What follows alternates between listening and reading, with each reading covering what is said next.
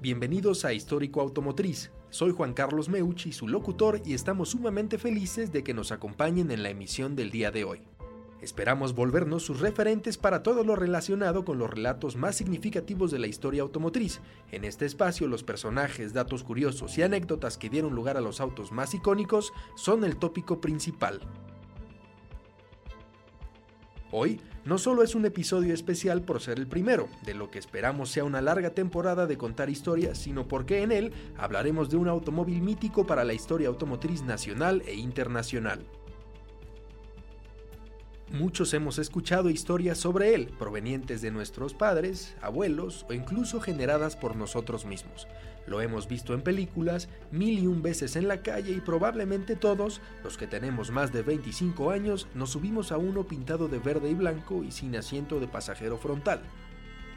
Se trata de un vehículo que indiscutiblemente tiene un lugar en el corazón de cada uno de nosotros, y vaya que en el mío sí lo tiene, porque de hecho me acabo de despedir de uno propio hace apenas unos días.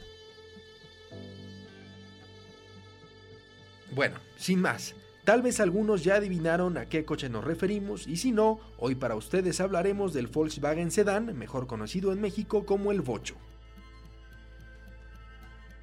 Volkswagen Sedan el auto del siglo, pero ¿a qué costo?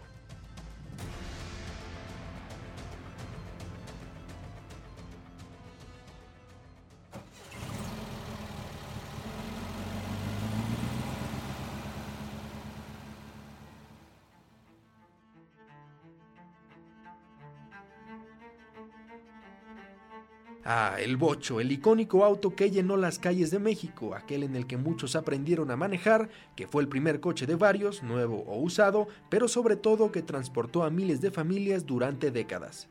Y curiosamente así empieza su historia, como un auto para el pueblo diseñado para movilizar a las masas. Todo comenzó en enero de 1934 cuando Ferdinand Porsche, esperen, aquí ya empezamos con problemas. Supuestamente existen otras personas a las que se les atribuye el diseño original del modelo, Bela Baireni, Joseph Gans e incluso la marca checa Tatra. Pero como en realidad no existen argumentos certeros sobre lo anterior, continuaremos con la historia oficial. A ver, vamos de nuevo. Todo inició en enero de 1934 cuando Ferdinand Porsche, a solicitud del entonces canciller del pueblo alemán, el nada amigable Adolfo Hitler, presentó el diseño de un auto para el pueblo teutón, y con todo el sentido del mundo, pues al final la marca que lo produciría incluiría esa misión desde su nombre, ya que Volkswagen es una unión de las palabras alemanas Volk y Wagen, que en español se pueden traducir a auto para el pueblo. Algunos se habrán quedado con el nombre que mencioné anteriormente y dirán, Ferdinand Porsche, ¿acaso no es el de la legendaria marca encargada de hacer el 911 con el que muchos soñamos?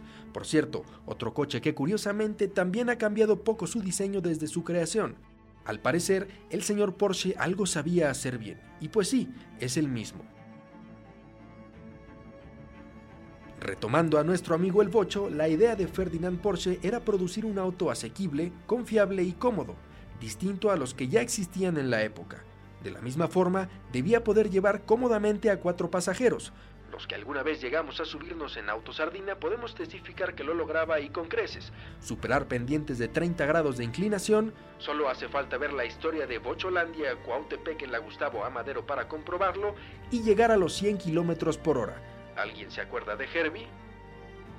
Con miras a lo anterior, el 5 de febrero de 1936 se presentó el primer prototipo de Volkswagen y comenzaron las pruebas.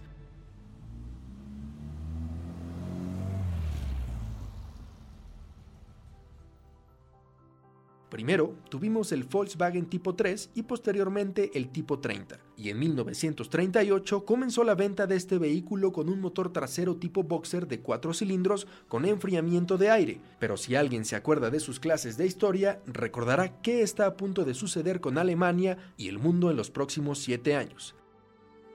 La Segunda Guerra Mundial. Durante la Segunda Gran Guerra, las líneas de producción fueron reacondicionadas para la fabricación de armamento, vehículos militares, aviones y muchos productos bélicos más. Y más allá del difícil periodo que representó para la humanidad, no podemos hablar de avances o momentos importantes para nuestro tema del día de hoy. Es hasta finales de este importante evento, específicamente en 1945, en que podemos retomar nuestra historia. La producción de este auto, digámoslo, reinició en Wolfsburgo. Se fabricaron apenas 1.785 unidades, lo que representará una cantidad ínfima a comparación a los números de producción de los que hablaremos más adelante. Entre 1945 y 1950, la popularidad de este modelo y por ende su volumen crecieron sustancialmente. Entre esos años empezó la exportación a diversos países europeos e incluso norteamericanos. Como ejemplo de esto, en 1946 se llegó a las 10.000 unidades producidas, para en 1950 llegar a las 100.000. Los aumentos de producción entre su creación y el momento en el que concluye su producción en la planta de Wolfsburgo llegan a números estratosféricos.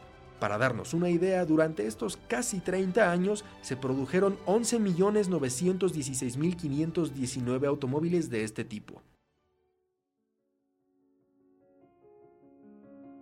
Corriendo en paralelo a esta historia europea, en México pasaba lo siguiente. La primera etapa de Volkswagen de México comenzó en el año de 1954 y terminó en 1963. Al principio, solo se importaban automóviles completos. Más tarde, se tuvieron que ensamblar los vehículos en territorio nacional y finalmente en 1964 comenzó la fase de producción local. El Bocho logró participar en la carrera panamericana de 1954 para así demostrar su calidad y resistencia.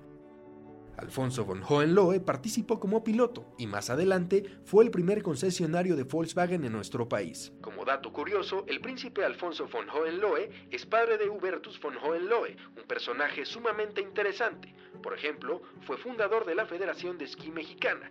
Nosotros también estamos sorprendidos de que tengamos una federación de esquí y ha representado a México en los Juegos Olímpicos de Invierno. Después de esta breve desviación, regresamos a la historia que nos compete seguido de un decreto en 1962 que tendría como consecuencia el aumento sustancial en los costos de producción de autos no desarrollados mínimo en un 60% en territorio mexicano, Volkswagen fundó una planta propia de ensamble, Promexa o Promotora Mexicana de Automóviles. Las operaciones de Promexa inician en Jalostoc, Estado de México, y más tarde la fábrica cambia de locación a Puebla, donde el 23 de octubre de 1967 sale de las líneas de producción el primer bocho ensamblado en las nuevas instalaciones, inaugurando así una etapa definitiva en la historia de Volkswagen de nuestro país. El bocho se continuó produciendo en Puebla hasta el 31 de julio de 2003, lo que hizo de esta fábrica la que por más tiempo lo produjo en el mundo, se podría decir que la historia del Bocho continuó con el Beetle, pero para fines prácticos cerremos su historia en 2003, y así el Bocho le dijo adiós al mundo, pero no a los corazones de los mexicanos. Ahora, reflexionemos un poco. El modelo tuvo un gran éxito y bastante largo, pero ¿a qué costo? En sus últimos años de oferta, hay que decirlo, ya era un automóvil anticuado, con poca seguridad y con una escasa dosis de tecnología. Lo que le mantenía vigente en el mercado eran dos cosas, su indudable buena reputación y su precio contenido. Sin embargo, ¿eran estos argumentos suficientes para mantener con vida a un producto que en su momento fue símbolo de libertad, paz, tecnología y juventud?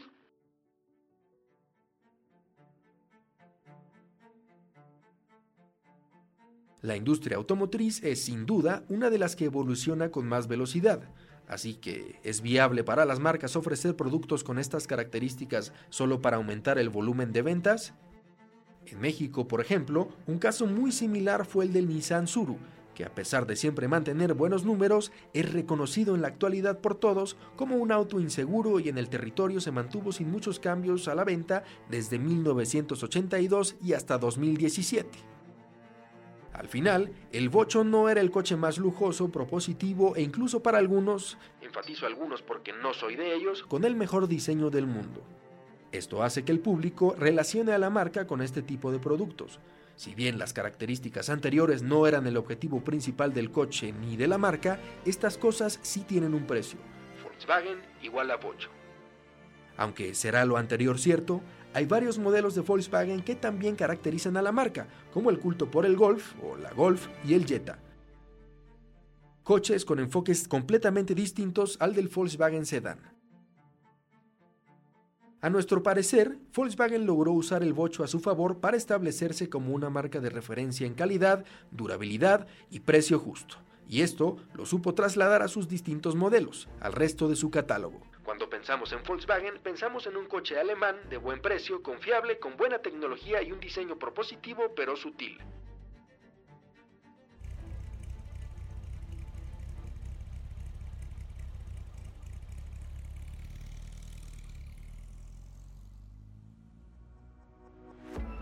Sin más, nos despedimos cerrando nuestra primera emisión. Esperamos lo hayan disfrutado igual que nosotros y les haya interesado. Mi nombre es Juan Carlos Meucci y nos escuchamos en la próxima entrega. Muchas gracias por escuchar. No olviden seguirnos en Instagram y TikTok en arroba histórico-automotriz para enterarse de todas las novedades del podcast, datos curiosos e incluso segmentos animados y clips de lo que acaban de escuchar.